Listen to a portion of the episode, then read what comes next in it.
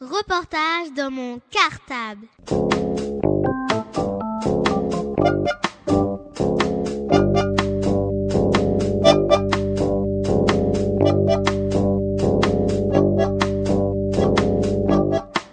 Reportage dans mon cartable. Bonjour, je m'appelle Siouli. Bonjour, je m'appelle David. Bonjour, je m'appelle Sophia.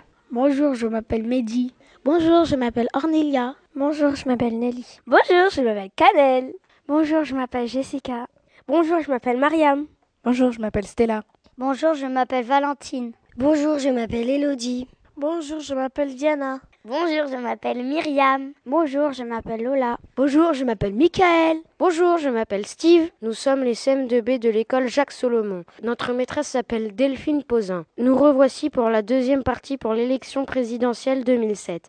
Aujourd'hui, nous allons plutôt vous parler du droit de vote. Mais Steve, c'est quoi le droit de vote? Eh bien, écoute, Michael, le droit de vote, c'est le droit d'élire les représentants du peuple, comme les maires, les députés ou le président de la République. Ce qui nous intéresse aujourd'hui. Mais dis-moi, Steve, tu peux nous en dire un peu plus?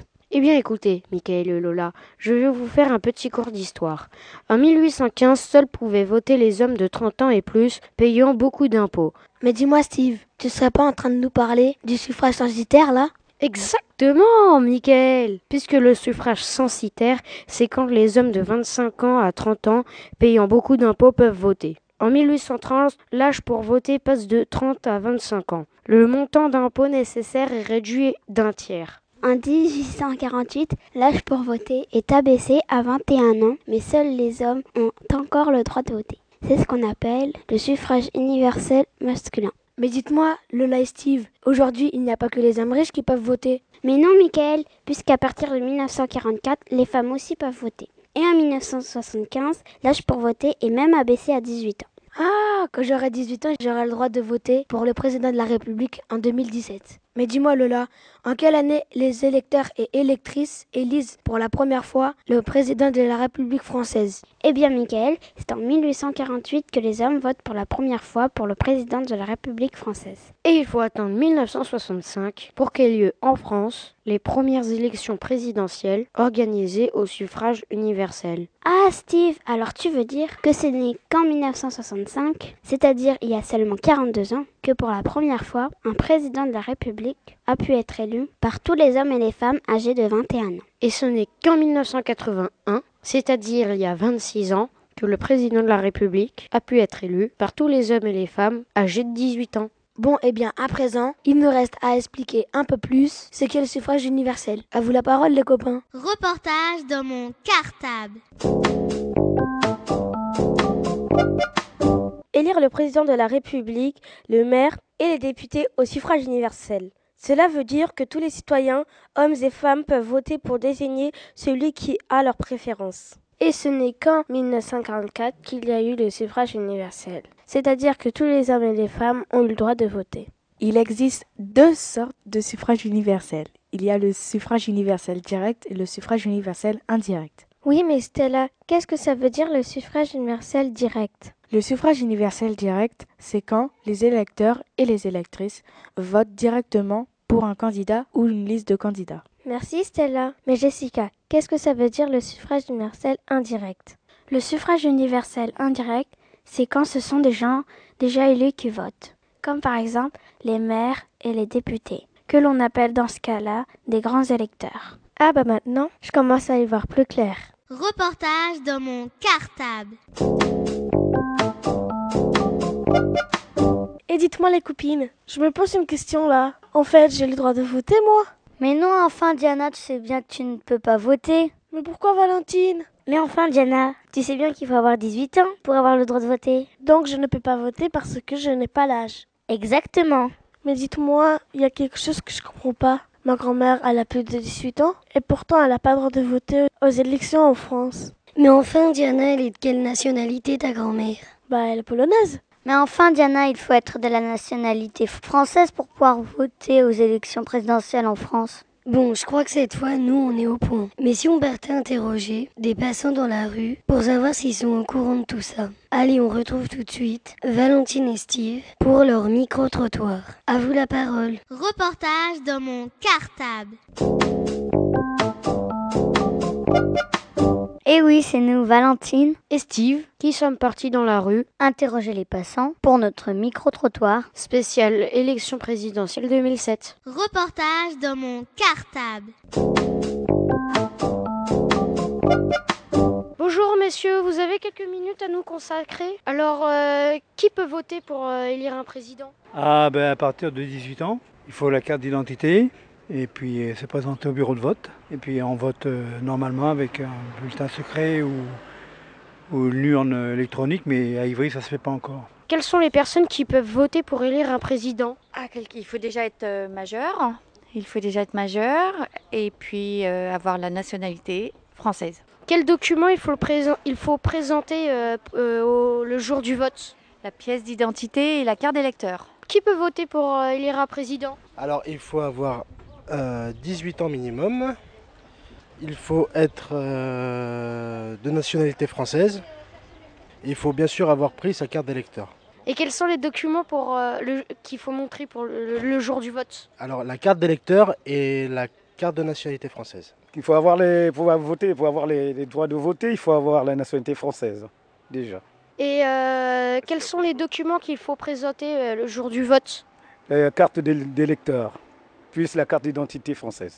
Euh, Qui peut voter pour élire un président de la République française? Bah, dé- déjà, il faut avoir 18 ans. Et puis, bon, il faut vouloir voter.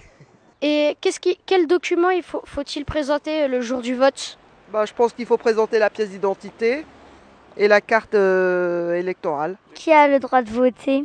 Bah, euh, Ceux qui ont plus de 18 ans, les hommes, les femmes, euh, tout le monde. Quel document euh, faut-il présenter? Eh ben, faut avoir sa carte d'électeur.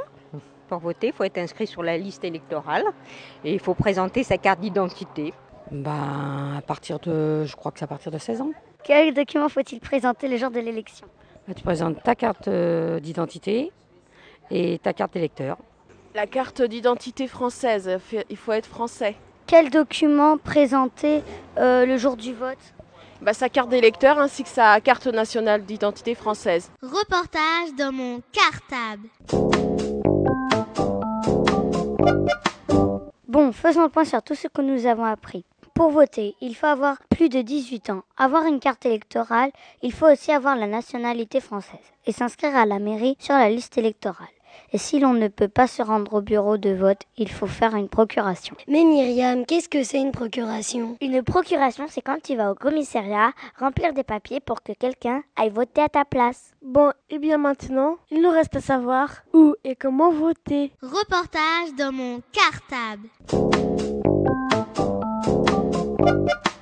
Où vote-t-on, David? On vote dans des bureaux de vote, exemple les mairies, les écoles. Eh bien, pour en savoir un peu plus, nous avons envoyé deux reporters à la mairie interviewer Madame Solozabal sur les inscriptions sur les listes électorales et sur les documents qu'il faut présenter le jour du vote. Reportage dans mon cartable.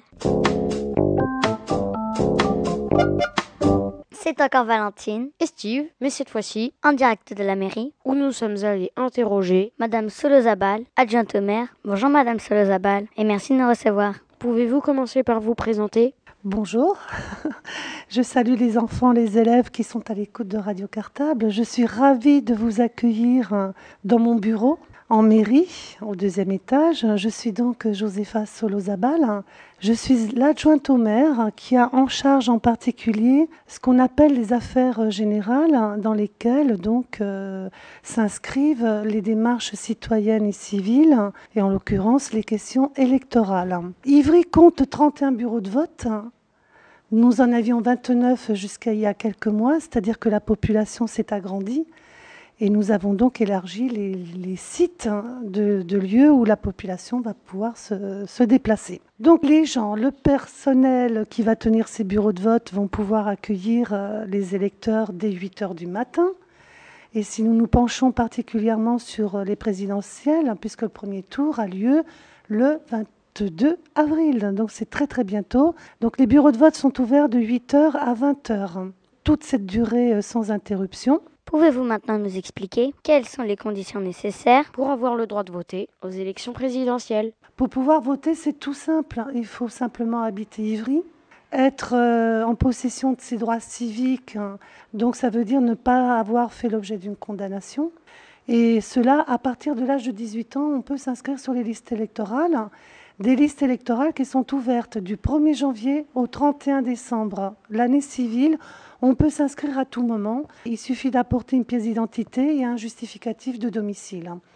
Petite précision pour vous, petits qui deviendrez grands, vous pourrez vous inscrire et ce de manière automatique puisque depuis 1997, la loi prévoit que les jeunes sont inscrits d'office. C'est-à-dire dès que vous allez avoir 18 ans dans l'année qui sera concernée par un scrutin électoral, l'INSEE, qui est un institut démographique, va nous transmettre votre nom à partir du recensement militaire que vous aurez fait et nous procéderons de manière systématique sans que vous ayez à vous déplacer à votre inscription sur les listes. C'est vrai pour les garçons, mais c'est vrai également pour les filles. Donc ça, c'est un avantage. Et donc, ça vous donne un sacré pouvoir de pouvoir intervenir hein, dans la vie politique, mais aussi de décider de votre avenir hein, et d'exprimer vos souhaits, vos rêves au travers du choix d'une personnalité, d'une politique.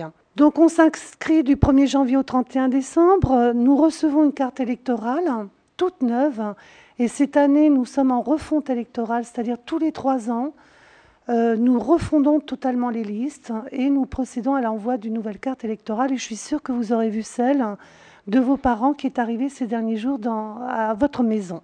Dernière question. Quels sont les documents nécessaires à présenter le jour du vote pour avoir le droit de voter? Donc on revient au jour du scrutin, c'est en général un dimanche, c'est souvent le cas. Donc vous prenez votre petite carte électorale et les électeurs doivent présenter une pièce d'identité au président du bureau de vote qui sont la plupart du temps des élus municipaux, puisque le maire désigne les présidents parmi les conseillers municipaux. Alors, il faut savoir quand même que la carte électorale n'est pas obligatoire pour voter. Donc, dès que vous présentez une pièce d'identité, on vérifie que votre nom figure bien sur la liste d'émargement et on peut voter tout simplement jusqu'à 20 heures. Voilà, que vous dire de plus par rapport à cela? Euh, Je crois qu'il y a une autre forme de, vote aussi pour les personnes qui ne peuvent pas être présentes le jour des scrutins, ça peut arriver pour des raisons de maladie, pour des, des raisons de vacances. Donc euh, vous pouvez, on peut euh, mettre en place donc un vote par procuration. C'est-à-dire que vos parents, les jeunes, peuvent tout à fait donner délégation à un autre électeur de la ville pour voter en ces lieux et places. Pour ça, il suffit de se déplacer au commissariat de police d'Ivry ou bien au tribunal d'instance qui est sur notre territoire. Donc voilà, il y a toutes les conditions sont réunies pour qu'il y ait euh, une bonne campagne, mais surtout un beau taux de participation au cours de cette journée. Merci Madame Solozabal pour tous ces renseignements. Écoutez, je vous remercie de m'avoir accueilli sur Radio Cartable. J'ai été particulièrement ravie de partager ces quelques instants avec vous. Et en tout cas, je vous souhaite plein de découvertes au travers de ce thème en espérant que vos recherches, vos rencontres, votre travail euh, que vous allez accomplir autour de, ces événements politiques bah, vous fassent grandir en tout cas dans l'appréhension de ces problèmes de société et, vous guide aussi à devenir euh, de beaux, de gentils et euh, de pertinents citoyens qui intervenaient dans, votre ville. On s'y attache nous-mêmes au niveau local avec le maire et la municipalité et en tout cas, voilà, euh, on espère vous retrouver très très bientôt sur euh, le champ de, la ville, de sa construction, et en tout cas qu'elle soit plus belle pour vous. À bientôt. Reportage dans mon cartable. Sully, et si ma tata habite en Angleterre, comment fait-on Pour les pays étrangers, ils vont dans les ambassades de France pour voter? David, comment vote-t-on? Tout d'abord, il va y avoir un premier tour le dimanche 22 avril. Les électeurs choisiront alors parmi les 12 candidats qui se présentent. Si un candidat obtient plus de 50%, il est élu président. Et si un candidat n'obtient pas 50% Ah ça, je ne sais pas moi. Alors ça, je sais. Il y aura un deuxième tour 15 jours plus tard, c'est-à-dire le dimanche 6 mai. Qu'est-ce qui se passera au deuxième tour? Lors de ce deuxième tour, les électeurs auront à choisir parmi les deux candidats arrivés en tête lors du premier tour. Lors de ce deuxième tour, c'est le candidat qui aura la majorité des voix qui sera élu président de la République. Ah d'accord Mehdi, c'est donc lors du deuxième tour, c'est-à-dire le dimanche 6 mai, que nous connaîtrons le nom du nouveau président de la République. Reportage dans mon cartable. Et bien voilà. Cette deuxième séquence. Consacrée au présidentiel de 2007. Et fini pour aujourd'hui. Les journalistes des CM2B de l'école Solomon vous souhaitent de bonnes vacances. Bonnes vacances à tous Reportage dans mon cartable.